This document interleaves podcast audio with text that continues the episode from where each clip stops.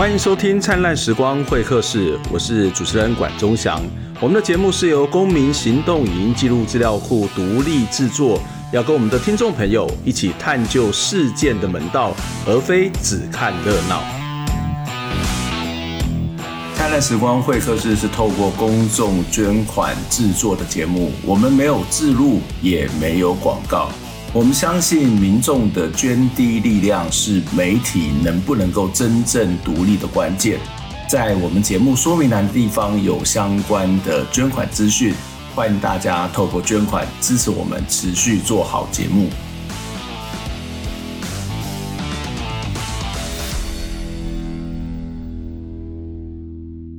今天要跟他谈的这本书是由联经出版社出版的，叫做《在人民之间》。这本书是我看过到目前为止在谈有关于中国的民间社会非常精彩的一本书哦。在里头提到了各式各样在呃大概一九九零年之后，特别是两千年之后，一直到二零一二年之前，在中国的民间社会的一些。所谓的知识分子，这些知识分子可能包括维权律师，可能包括这个呃纪录片导演，或者是民间史学的研究者，还有一些记者哦。那他们在这个那段时间里头找到了某些的空隙。某些的可能性为中国的人民来发声，甚至也直接对抗了中国的政府哦。可惜这样的一个阶段很快就慢慢的消失啊，或者是慢慢的衰退。那在今天就要来跟大家谈这本书，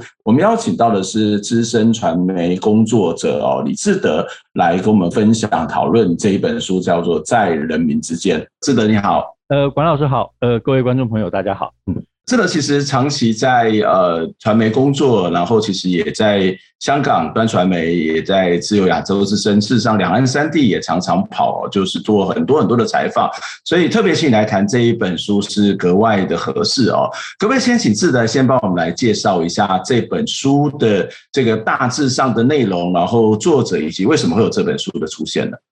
呃，好的。我觉得这这本书的作者叫做魏简啊，那这个是他中文名字，那但是他其实是一个法国的学者，那他所关注的领域其实非常的有趣，就是说这本书其实非常代表他关注的领域，就是呃这个我们姑且把它叫做这个华人世界的这个底层的公民运动，包括这个底层其实包括了底层的呃人的活动，以及包括了这个关注呃关注底层活动的这些知识分子，好。那呃，他其实之前他做过这个，包括台湾的这个太阳花运动、太阳花学运，或者是包括这个香港的这个民主运动，其实都是这个法国这位学者的这个研究范围。那中国的这一本书，就是这在人民之间这一本书哈，其实集中的谈这个中国大概从呃两千年前后，一直到这个习近平执政以来的这个中国大陆这个民间社会的一些活动。那这个什么叫做民间社会呢？也许我们等一下，呃，不是我们，也许就是等一下我们会会有一个比较明确的界界定。好，那这个界定之后，让它不同于这个早一辈的这个中国知识分子。好，那呃，大概时间段大概就是两千年左右。那在中国其实兴起了一波这个非常广泛的社会运动，在这个江泽民执政的末期。然后胡温执政的初期，大概在这一段时间，中国的社会包括政治，我们现在看起来，其实相对于特别相对于现在，其实相对是松动，而且比较自由多元的。我说再加上这个呃网际网络的这个兴起，那再加上这个国家暂时还没有办法，或者是没有去管制网际网络，所以给中国其实带来了一个。呃，我们姑且称叫百花齐放吧，哈，甚至算是一个启蒙运动这样的一个这样的一个时期。那这一本书其实非常完整的，从不同的方面，像老师刚才讲的，包括了业余的历史，包括独立的导演纪录片，包括维权的律师，以及这个参政论呃不没办法参政，对不起，论证的部落，论证，他们对他们共同构成了一个呃，可以现在看起来可以说是非常精彩的一个时代，嗯。嗯哼，我我想这个阶段其实是对很多比较年轻的台湾的朋友可能会比较陌生，因为台湾最近这几年其实跟中国之间的关系是比较紧张。然后这一种对于中国的这种中国对台湾的态度也非常的严厉啊，不断的在打压台湾在国际社会的这样的一个行动啊，当然台湾也会出现一些这种反制的或者是这种所谓的对抗性的这种论述跟行动。我想从一个当代社会来看，这个发展事实上是非常非常正常的哦。不过如果我们只是从这个角度去认识中国，其实会有一点点可惜哦。就像这本书其实比较特别的是，它让我们再重新看到了中国。其实也曾经在最近这二十年当中，也曾经有一个让大家有一点点火花、有一点点希望的这个年代。那这个年代，其实我觉得比较有趣的是，他把它这一群人当做是另外一种类型的知识分子哦。所以这本书里面其实会从一个知识分子的角度切入来讨论这本这样的一个行动。那我想要请教一下志德，就是这本书谈到的所谓的知识类型。知识分子的类型，或是刚刚谈到的那个民间社会的意义，跟传统的中国的知识分子，或者是那种维护党利益的知识分子有什么不同？他在这里面指涉的民间社会又指的是什么呢？中国有民间社会这一种东西吗？呃，我觉得在这里头哈，这本书的开头其实他先提出了一个呃一个作家，那这个作家呢，他既写杂文又写诗。嗯然后，然后甚至也写小说。好，这个作家叫做王小波，就三横王大小的小，就这个波浪的波，就不是刘小波，嗯、就是这这两名字容易搞混。他提出来一个作家叫做王小波。那王小波其实对于这个时代，呃，相当于一个开山祖师这样的角色。哈，那他之所以能够称为开山祖师，其实有很大的一个原因，就是他非常有意识的去标举出这一。后来的这一波运动里面，所有要要关注的这一批人，好，呃，他在不同的文章里面有不同的称法。那在这里用的比较多的就是把它称为社会的边缘人，好，那所谓的社会的边缘人，相对于什么呢？相对于在不管是更早的这个文革时代，譬如说在经历过文革之后，很多的知识分子谈这个所谓的这个呃文革时候的境遇呃的这个际遇，那谈的是他自己。在这个下到底层，譬如说他到一个农村，到一个乡下去，他们叫插队落户，然后跟农村发生的关系。那他认为这样其实就已经是他在这个做了一个底层的中国底层的历练跟实践了。好，嗯，那然后到了回到了这个文革结束之后，他回到了他这个知识分子的阶层里面，然后他这个忆苦思甜的去谈他以前在牛棚的往事，或者在什么地方的这个经历。那这个是当时一个流行的书写，或者是流行的呃看待历史，或是看待中国的方式哦，那一波的知识分子。但是王小波觉得，呃，这个事情不能只有这样谈哦，因为在改革开放之后，中国其实出现了非常更强大的这个阶级阶级分裂。那这个阶级分裂跟分化呢，包括了今天你掌有这个，从这个你掌有知识。你能够下海做生意，然后因此你能够赚到钱的人，这个是社会上的一个阶层。那但是不能，这个社会不能都由这些人去掌握了话语权，因为在一个正常社会里，这些人的话语权其实本来就是大的。好，那他觉得今天在中国的真正的边缘人，变成了譬如说，呃，当中国在都市化的时候，他们还留在农村的这样的一批农民，好，或者是当在农民耕作没有办法。没有办法生存，他必须到城市来打工，在中国叫做农民工的这样的一批人，这批人在当下的中国社会是没有办法发生的。他觉得知识分子的文本应该要覆盖到这些人，或者是天在家里。呃，大家知道有一阵子中国经常发生这种强拆的事情，哈，就是这个强迫的都市化。在这个都市化的过程当中，他的房子被强拆了，因此他就这个带着一个文件，然后在这个跑到城市来，然后辛苦的，甚至跑到北京，然后辛苦的在这个这个办政府办公室前面这个流连不去，希望有一个官员听到他的冤屈。好，像这样的一群，他们叫做上访的人。上访，对对，像这样的人，这个都是这个王小波认为知识分子必须要关注到的。所以以这样的一个思想为核心所开展出来的这个各种论述。那这个是这一波非常大的特色，也就是这一本书的书名。这本书的这个中文书名其实很简单，就叫做《民间》。那这个就是王小波所定义的民间。嗯嗯，我这这里很有趣的，就是呃，他特别也提到说，在传统上面，呃，有些中国的知识分子都会谈到那个所谓的大叙事嘛，就是说啊，这个要做一个大的制度性的改变，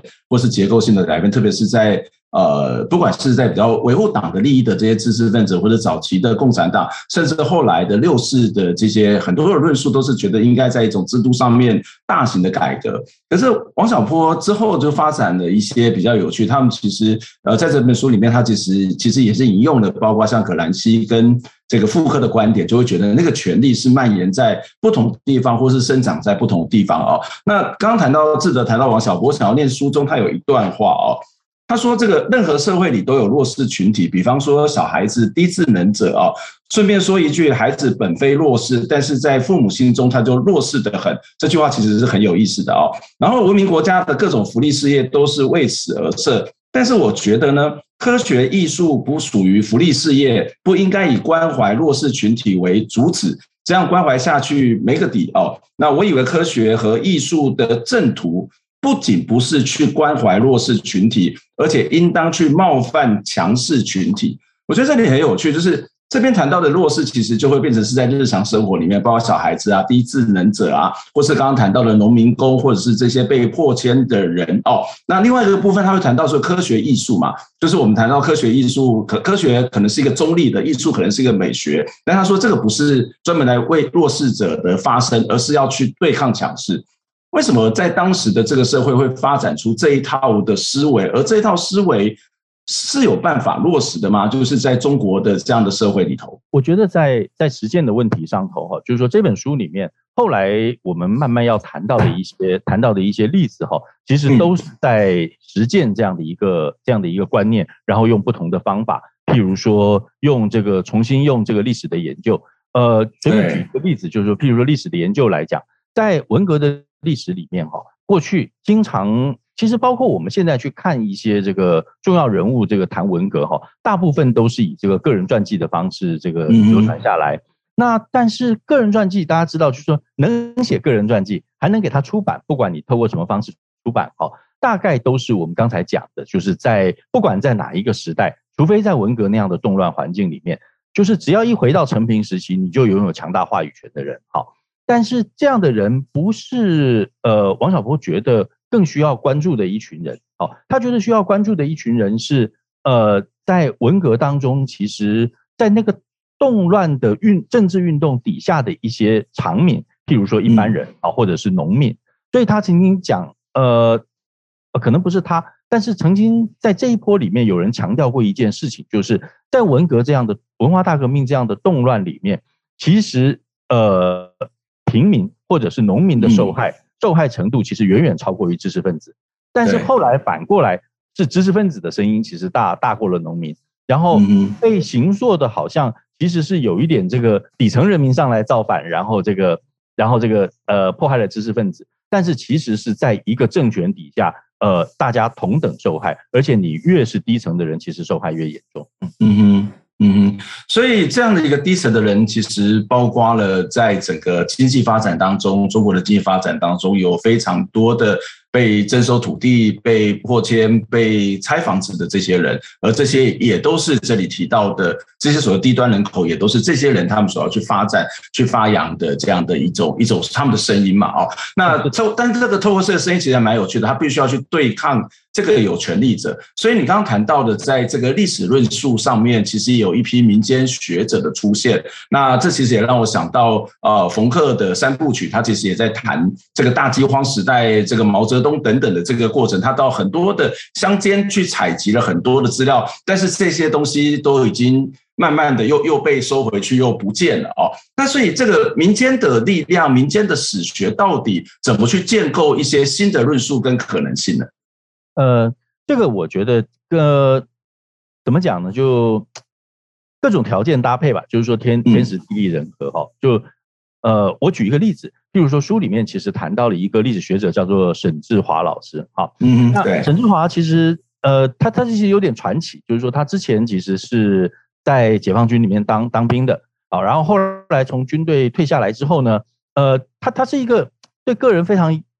非非常自觉的，就是说我今天要先赚够钱，然后赚够钱之后，我再来做学术研究。一来我生活无虞，二来其实我有大量的这个经费跟资源，因为。他假设他是拿不到官方资源的嘛，好，所以后来他就去这个倒卖黄金，就是转手卖黄金，然后赚了好多钱。那后来其实这一笔钱呢，帮助他给他很大的帮助。为什么呢？就是在做中国近代史的时候，陈志华老师后来在华东师范大学跟另外的一批老师们哈，他们从一个很特别的途径去找到了档案。因为我们知道，在这个中国的政治研究里面，特别是你研究高层的政治历史的时候，直到今天，其实除非你是这个官方这个认可的史学家，否则的话，你是几乎没有办法接近档案的。好，但是在九零年以后，大家知道东欧共产党垮台，包括这个前苏联后来变成俄罗斯，其实也变得相对比较开放了，所以他们能够到俄罗斯或者到这个到这个前共产党国家去，哈，呃。因为他自己也有钱嘛，然后通过经费的赞助或其他方式拿到大量的档案。为什么那里会有中国的档案呢？因为当时大家记得早年这个共中共还在这个共产国际底下，所以其实当时很多的重要政策是要通报其他的共产党各各各国这个兄弟的。好，这个所以很多在中国内部拿不到的档案，你可以到这个。到这个俄罗斯也好，到波兰也好，到匈牙利也好，你到他的档案馆，其实反而能够找到当年中国共产党通报过去的的一些档案，那就包括了很多重要的政治事件对国外这个共产党兄弟们的这些说明。好，所以呃，陈志华老师的这个研究的特色就是，他有大量的这个国外，特别是这些东欧国家的档案，透过这些档案回头过来。重建这个中中国的历史，我觉得这个是一个、嗯、一种方式。哦，就是我们如果把档案材料分成高低层的话，好，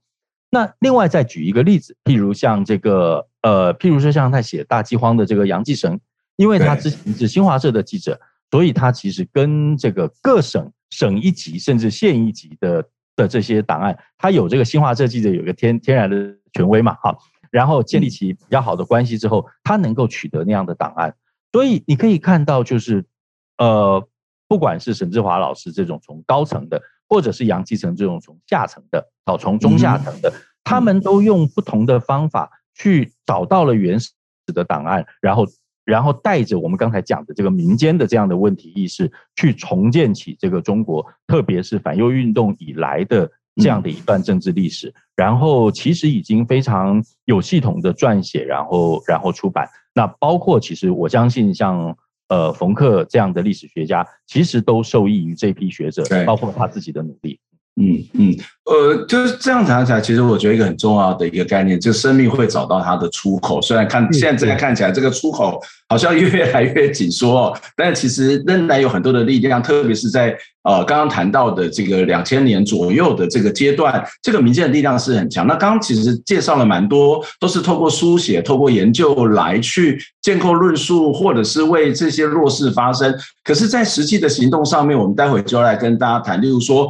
维权律师其实他就不是一个纯粹的书写了，他可能其实包括了陪伴，甚至透过这个他的专业的能力去跟政府、去跟这些这些呃这些比较压迫者去透过官司。的攻防，还有包括像我们比较熟悉的，可能在网络时代，或者是在呃这种所谓的在中国南方广东的这个呃这个南方周末等等的报业的出现，它其实也让当时有了一些新的可能性。我们先休息一下，我们待会再请志德回来再跟我们讨论这几个不同类型的中国知识分子，他们怎么样找到这些出口，他们怎么去回应这个政府的集权。我们先休息一下。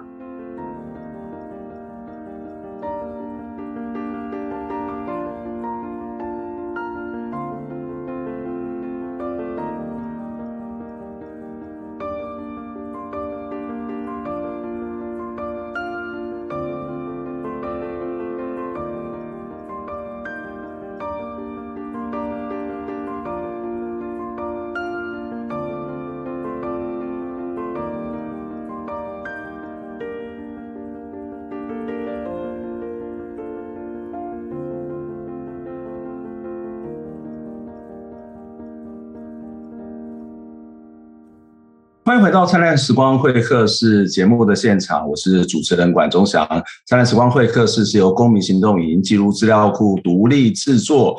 我们的经费来自全民的捐款支持哦，欢迎大家能够透过捐款或者分享我们的这些内容来支持我们哦。你的捐款不论多少，都是对我们很大的鼓励，也是让我们可以持续走下去的力量。今天在节目当中呢，再一次来跟大家介绍书籍哦。这本书叫做《在人民之间》，是由魏简所写作的一本书，联经出版社出版哦。那我们也会在我们的节目当中来送书，所以呢，请大家留意一下我们的粉丝专业会有相关讯息的介绍，也请你务必要帮我们的粉丝专业来按赞。跟我们一起来分享这本书的是台湾的资深传媒工作者李志德，志德你好。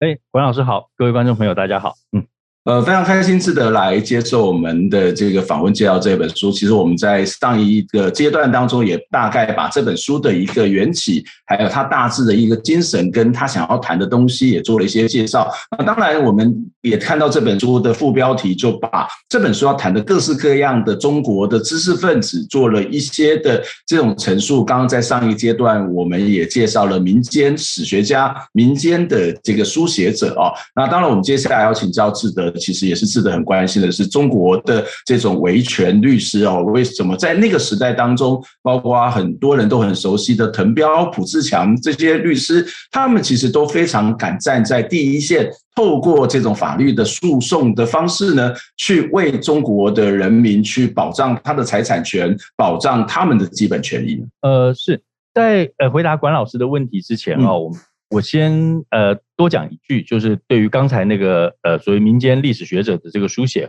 好，那我自己书架上有有一本书，我介介绍给大家，呃，大家可以看到这个呃这个是中书名叫做《中华人民共和国史》，然后出版的是香港中文大学，好，那这一套呢，其实就是我们刚才讲的一批史学家，包括沈志华老师在内，哈，呃，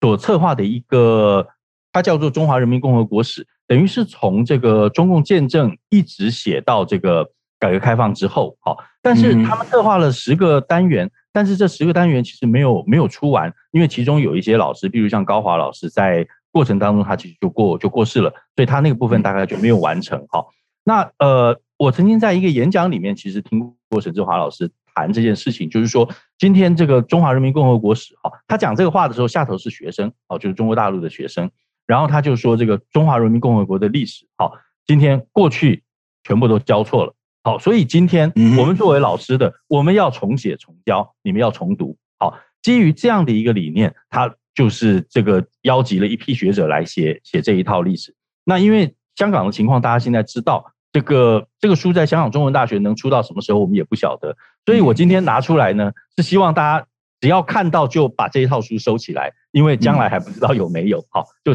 抱着一个这样的心态，而且是真的是一对一册，就是一一套非常好的了解这个中国共产党历史的一个一个全史的一个著作啊。那这是第一个。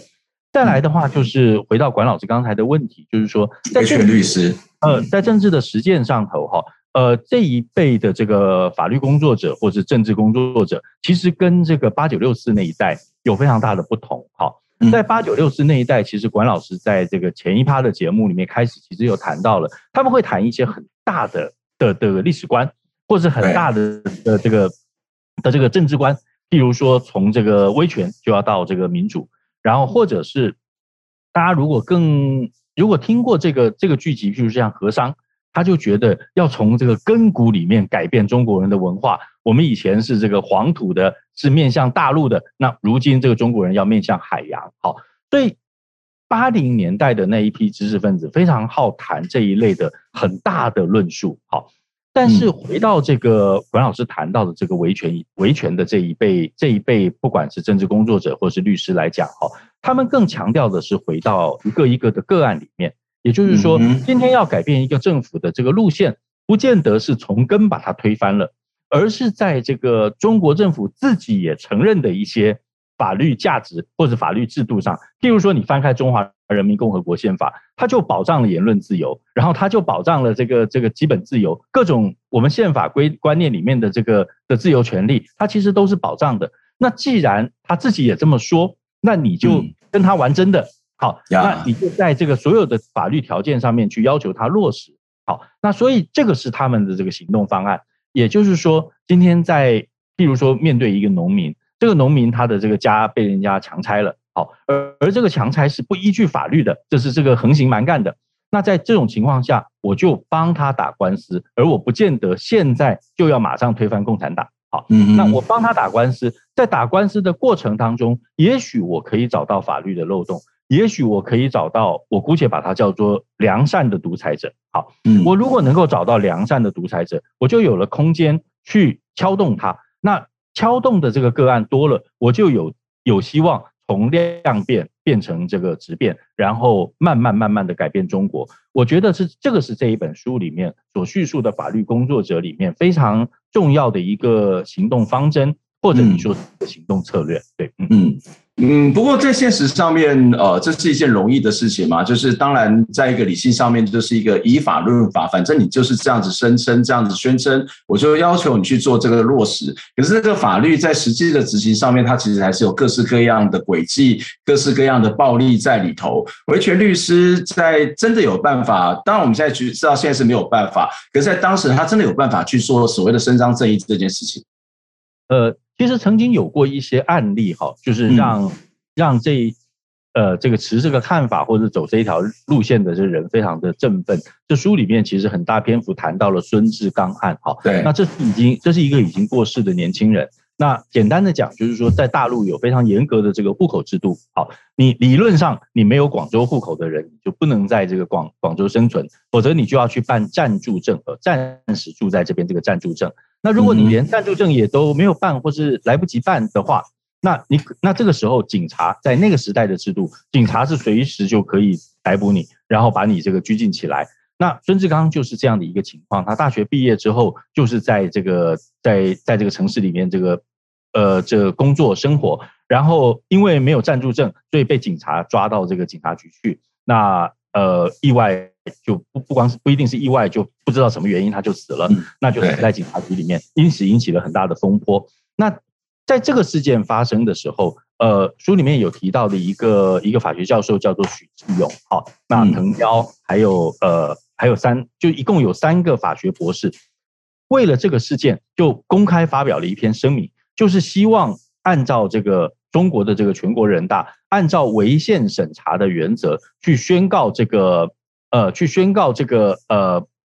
怎么讲？警察抓人的这个这个行政规则是无效的，是违宪的。好，那对中国来讲，这个可能是第一起从民间的法学者自起自发来发动，呃，要求政府宣告某一个法规无效的一个行动。那这个行动呢，后来还真的成功了。那成功当然不是直接的成功，不是政府就接受了，而那当然政府表面上没有理他们，但是实际上后来。确实由全国人大去发动了一个违宪审查，然后就把这个法规作废了。好，那于是有了这样的一个例子之后，当然会让所有的这个法律、政治或者是公民权利的工作者感到非常非常的振奋。那就是像这样的非常非常零星的个案，就像这个黑夜里的星星一样，就突然出现了一个流星，你就会觉得这个路线走下去是有希望，是可以实现的。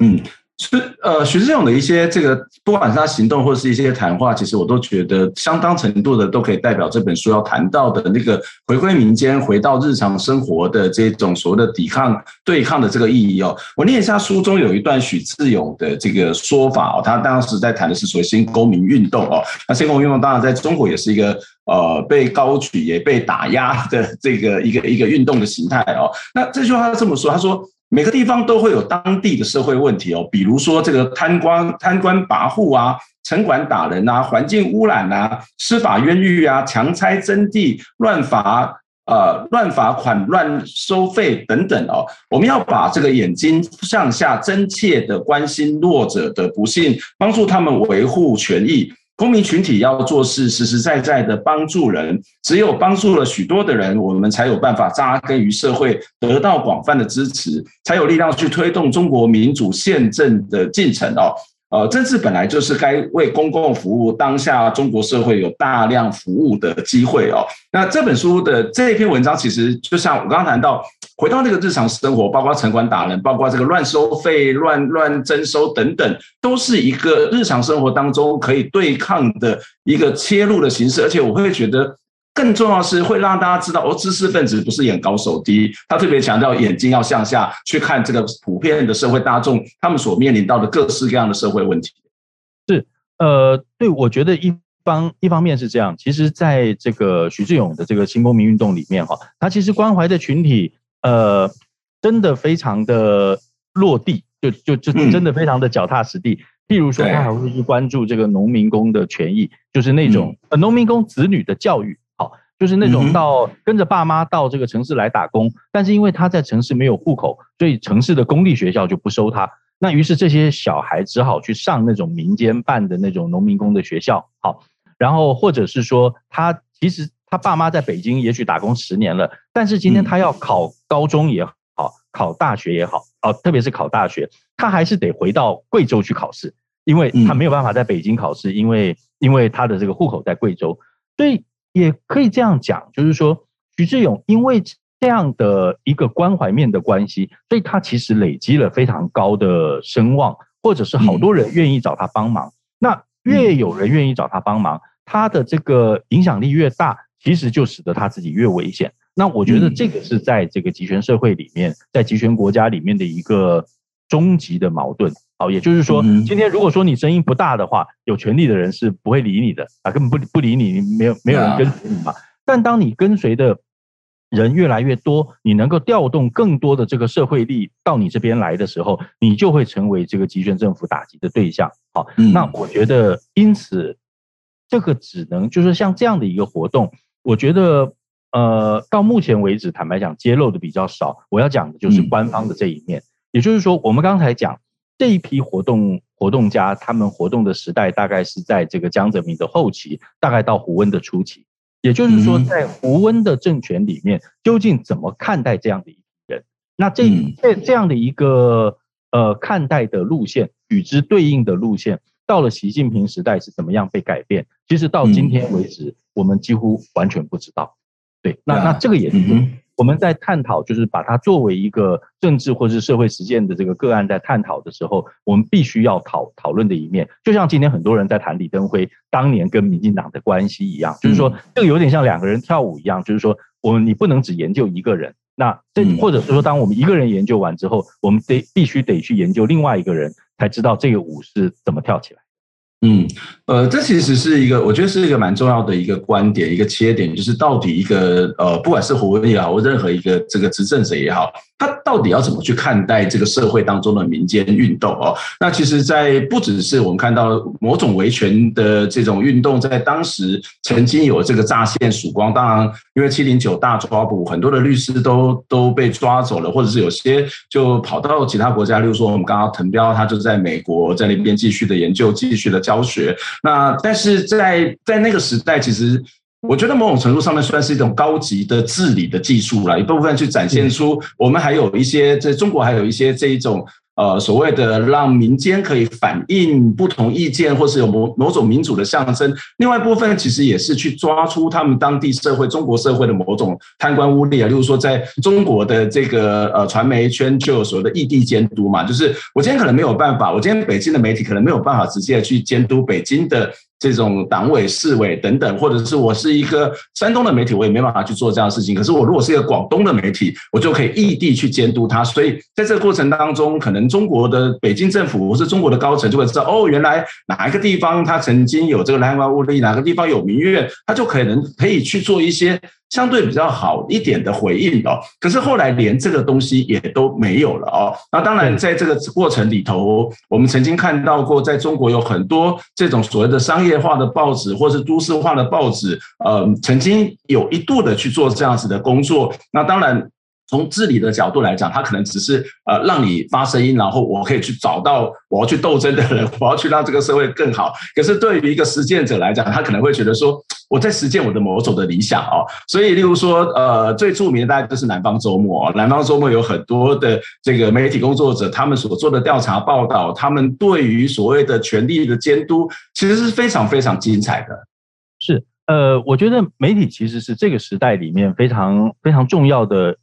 快哈，那特别是这个管老师研究研究新闻传播，那我自己是做这个工作的。那我觉得在这里面看看当时中国同行的表现，其实真的是从心里面尊敬他们了哈。嗯，就是说虽然他们在一个在一个这个呃集权的环境里面，用他们的话讲，就是戴着手铐脚镣，你还要跳舞这样子，那你还能够你还能够跳得漂亮哈。那这个我觉得几个几个因素凑凑在一起造成的哈。我觉得第一个因素其实是呃，当然中国相对开放自由的一个环境哦，或者是有管老师讲的这个异地监督的这个空间好。那我觉得这是第一个因素。我觉得第二个因素其实是呃，因为中国的经济发展的关系，所以使得这个大众对于媒体的需要其实越来越强。那大众对媒体的需要强了哦，我我这样讲就是说。以中国的体制来讲，我们大大概介介绍一下。以南方这个地方来讲，哈，呃，每一个省有每一个省的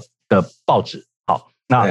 然后这个省的报纸呢是呃怎么讲？就最大的这个报纸，其实以以以广东来讲，就叫做《南方日报》。好，但是《南方日报》是非常无聊的，就是里面登的就是党中央这个总这个这个总理的讲话，宣传性的。就是宣传性的，就是基本上摆在图书馆，然后不会有人看的那一种。好，但是它是这个代表一个省的一个报纸。然后在下头呢，就会有这个所谓的都市报。那嗯，在南方的话叫做南方都市报。那譬如在北京叫新京报，在这个在这个西安叫做华商报。好，这一类的都市报，在这个我们刚才讲的中国经济发展，人民对于这个资讯的需求是变得非常的大。然后也包括了人民希望这个以这个报纸来监督这个政府，这个监督政府，譬如说包括什么水沟不通啦，然后这个地方小这个地方官员的弊案啦，或者是这个这个办什么事情不利啦，好，那因此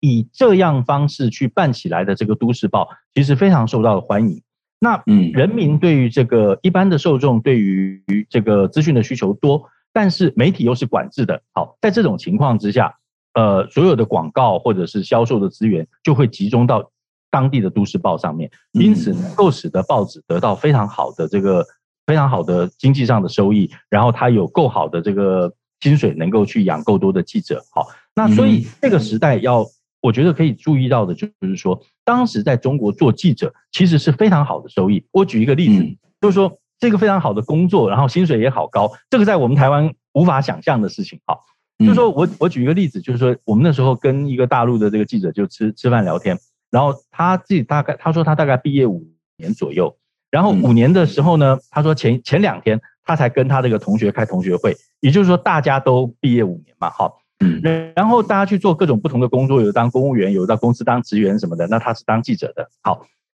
呃，他就说吃完那餐饭之后，因为我做记者，所以我是有能力，而且也必须帮这一餐都买单的。好，也就是说，今天我同学一起毕业当记者的人，五年之后，你的经济能力是比你所有的同学高出一级，以至于你必须去把那三饭买单买掉这样子。好，那我们现在没有办法想象，但当时在中国确实是这样。那这个好的经济收益启动了一个好的社会循环，也就是说，今天媒体赚越多钱，他就养越多的好记者，养越多的好记者，然后就能够做更多的报道。做更多的报道，他就能够赚更多钱。好，这个是一个我我们到今天都还在梦寐以求的一个良善的循环。那很短时间就在那个时代的中国出现，出现了之后，那这些报道绝大部分都能够，绝大部分也都或者是大概有一半吧，也都能够发出来。那当它有一半能够发出来的时候，它就足以发动起一个足够强大的这个。这样对，嗯嗯嗯，呃，其实也不是只有记者的收入不错，我我我就我所知，在中国或香港媒体的稿费，其实帮他们写稿子的稿费，其实也也是很很不错的，对。啊，这那这是题外话，但是你可以看到，在那个时候，他们的确呃是帮一对一些这个所谓的读书人，或者是对于一些这个记者是非常尊重，而且有这样的空间让他出现。可是，在现在我们当然看到了这样的一个情况，就。几乎是看不到了，就是呃，有有几个月，当然一切就是一切都要去听党中央的嘛，对不对？所以这个呃，习近平的意志就是党的意志嘛，党的意志就是这个传媒的意志嘛，啊，那另外一个部分，我觉得还有一个比较严重的情况就是。呃，虽然他们开始有一些所谓商业化的这种倾向，但是这个商业化其实是往娱乐的方向去发展了，而不是回到那个所谓的公共讨论的，像像美国或者欧洲很多的报纸的商业媒，事实上还是发挥了这种独立监督的力量。另外一个就是，其实当时的网媒兴起，有很多的部落客在他们的或是博客在自己的。网络上面，或者是在这些微博上面，可以对一些事实、一些事情畅所欲言。可是你会看到，这个不仅是被紧缩，你也看到这些所谓的网络或是博客，其实也开始玩偏向一种所谓的电玩或是娱乐产业的发展。这个。整个来讲，都会看到，在中国，不管是在于所谓的传媒上面，或者是刚刚谈到的维权律师的大抓捕，或者是刚刚谈到的民间文学、民间的这种所谓的书写，它都面临到一个非常严重的紧缩。这似乎是在二零一二年这个民进呃这个习近平这个正式上台之后才发生的事情。呃，对，我觉得。